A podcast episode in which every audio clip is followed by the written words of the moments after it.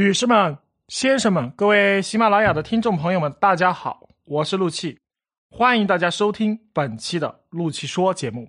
今天啊，给大家聊一聊一个有趣的话题，那就是古代青楼女子人老珠黄以后是如何度过余生的。我们知道，青楼女子也就是妓女、娼妓，今天呢，我们叫她做失足妇女。青楼女子年轻的时候呢，她们往往都可以依靠卖艺啊挣钱，或者依靠美色赚钱，这是一行吃青春饭的工作。但是呢，一旦他们年老受衰以后啊，再靠自己的色艺赚钱就非常难了。于是呢，这些青楼女子啊，就得各寻出路。首先呢，她们有可能啊物色帅哥从良，或者呢妓女升级劳保，或者呢青灯古佛。寻一处尼姑庵出家，或者呢坚守青楼啊不改行。当然呢，还有啊实在过不了日子的，落魄到了街头，成了乞丐。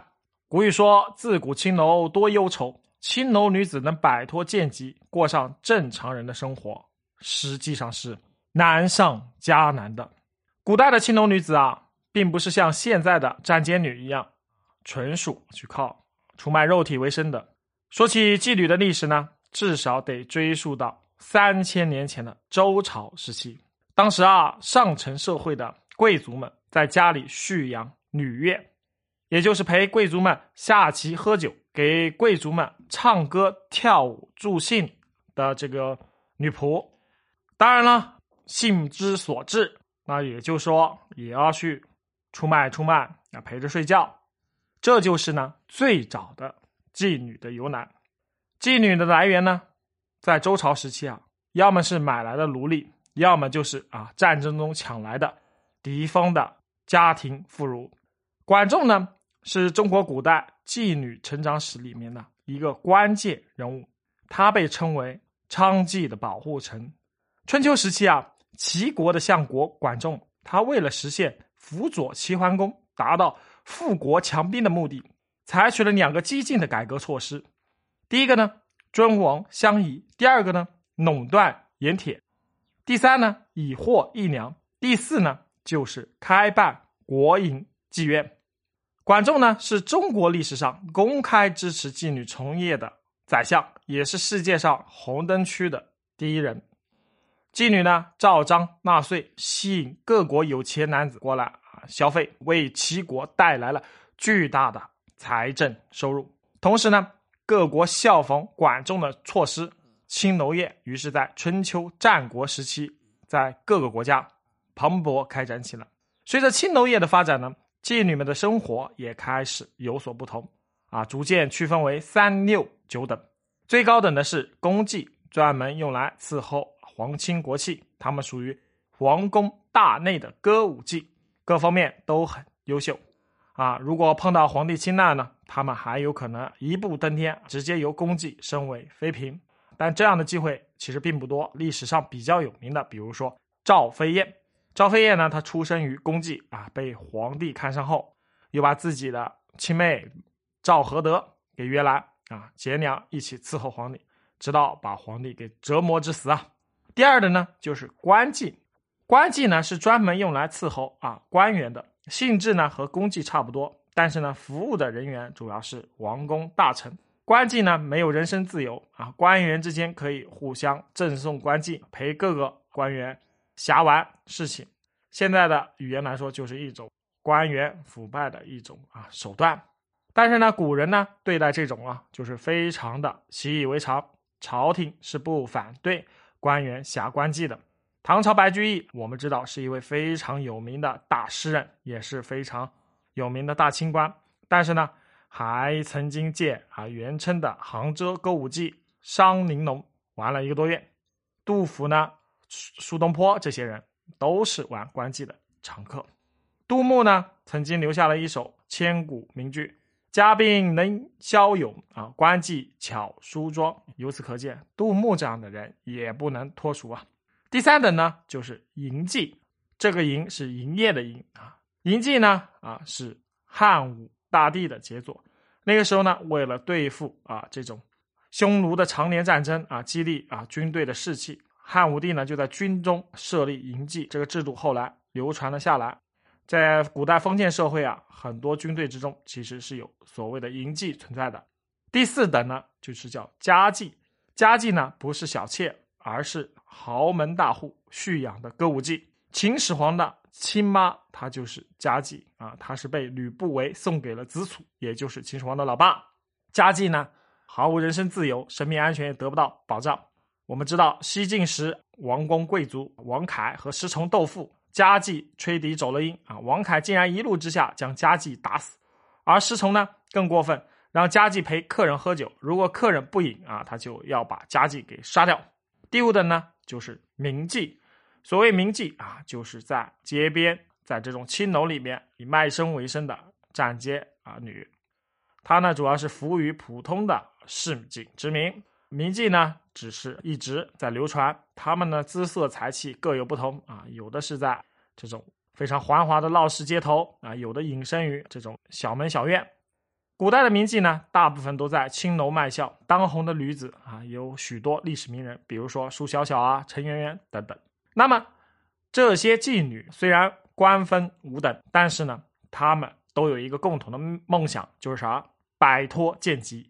古代呢讲究三纲五常、三从四德，女人对于贞洁啊是非常看重的。做妓女呢是最下作的事，为人所不齿。如果没有办法呢，谁也不会愿做这个行当。所以呢，摆脱贱籍可以说是妓女她一辈子的一个最大的梦想。摆脱贱籍的最好出路呢，就是从良，让男人将自己从妓院里面赎身赎出去。其实呢，很多妓女呢，她们不缺钱，从事这个行业呢。积攒了不少私房钱，她最主要的呢是需要找一个不看重自己的出身，能够真心疼爱自己的男人。我们知道秦淮八艳之一董小宛，她就是有幸找到了冒辟疆，两人经过千难曲折的爱情，最终喜结连理。董小宛过了将近十年的良家妇女的幸福生活。另一位还有妓女出身的梁红玉，她也非常不错，相中了大将韩世忠。摇身一变，从妓女成了巾帼女英雄，击鼓退金兵。而戏剧中的那个杜十娘，我们就知道命运非常不好，找的男人李甲呢是个负心汉，中途又把她给二次卖了，这才有了杜十娘入城百宝箱的故事。从良是好事，但是呢，找一个好的归宿实在是太难了。我们知道，妓女她毕竟出身低贱，大多数男人呢，尤其在封建社会，都嫌她们不洁，所以呢。找到一个肯为他们付出一生的男人啊，是非常不容易的。所以呢，大部分的妓女啊，在无奈之下，只能在年老珠黄的时候选择出家，青灯古佛之下过完下半生。妓女呢，虽然社会地位不高，但是呢，在青楼里面啊，吃穿还是不错的，也会有一些积蓄。选择出家呢，是他们不得已的选择，因为年老了没有挣钱的资本啊，受着佛祖赎罪也是一条出路。秦淮八艳中的陈圆圆为李自成、刘宗敏、吴三桂等人抢来抢去，最后的选择也是出家一条出路了。当然了，如果没有从良，也没有出家，年老了之后积攒了一部分财产，他们呢可以自赎自身，回家养老，或者随便找一个农汉啊过着一辈子。妓女呢啊，往往呢都有一个特点，就是基本上最后都是失去了生育能力。所以呢，他们一般往往收养一个孤儿作为后代，但是呢，这条路啊，必须得有钱。大多数的这这个妓女并没有钱，没有钱的落魄街头，冻死饿死，在街上乞讨为生。有钱的啊，说不定能有一个很好的出路。所以呢，很多的妓女啊，当然不是说你没有钱，你有钱你就一直可以在那妓院里待着，人老色衰了啊，妓院主动就把你给踢走了。所以呢，这种大部分的妓女啊，基本上由于是这种贱籍的关系，都只能选择认命啊。当然，无奈之中的选择，我们知道还有相当一部分继续坚守。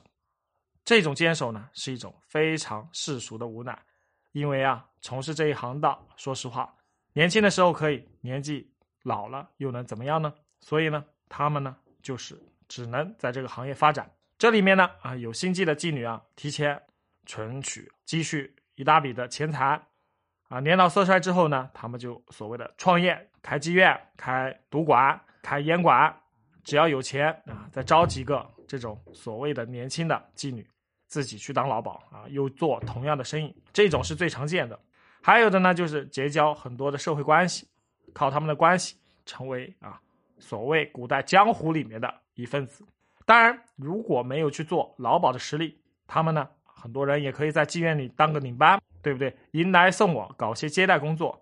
那没有这种管理才能呢，就可以靠以前啊拥有的一些才艺啊，吹拉弹唱，做一个曲师艺人。当然呢，经验丰富啊，也可以做跟妈。跟妈所谓的跟妈就是。妓女的这种啊培训师啊，培训他们如何做好服务，所以呢，这个收徒传艺。当然呢，还有一些没有姿色、没有才艺，也没有啊攒下余钱的人啊，年轻的时候靠卖笑，年老呢就只能去做一些打杂的下等工作，当了保姆，当了这个厨师。这份工作呢，基本上能保证他们晚年的一个基本的生活，不然的话，就只能是流落街头，无人问津了。我们知道。当妓女转行当了老鸨，最有名的就是谁？清末的赛金花。赛金花呢，本来是妓女出身，可有幸呢被前科状元红军看上，当上了公使夫人。当然，这个公使夫人是个冒牌的，因为她只是红军的小妾。我们知道，只有原配夫人才有资格当这个公使夫人。当然呢，因为原配的夫人呢没有气质，没有胆量，所以呢。这个赛金花啊，才有机会以公使夫人啊周旋于各国大使之间。不幸的是，红军啊去世的早，赛金花呢没地方可去，只能去重遭秋宴啊，又当上了妓女。不过呢，因为他见多识广啊，博才多艺，所以他不单当上了妓院的老鸨，还周旋于各国公使之间，为国事斡旋。那时候正好是八国联军进中国。赛金花呢，因为和联军司令叫瓦德西认识，通过斡旋减少了不少中国的损失，救了许多老百姓的生命。那时候有句话叫“十四万人齐卸甲，更无一个是男人”。但是呢，一个妓院老鸨靠给老百姓说情，为那个积弱积贫的后清做了不少的这个善事。青楼妓院的历史啊，一直维系到了新中国成立，才在伟大领袖的一声令下彻底取缔。青楼妓院的结束。也标志着中国的妇女真真正正的走上了一个平等的发展的一个阶梯，男女平权才可以说是真正意义上的取得了实现。好了，今天就讲到这里，我是陆气，咱们下次再见。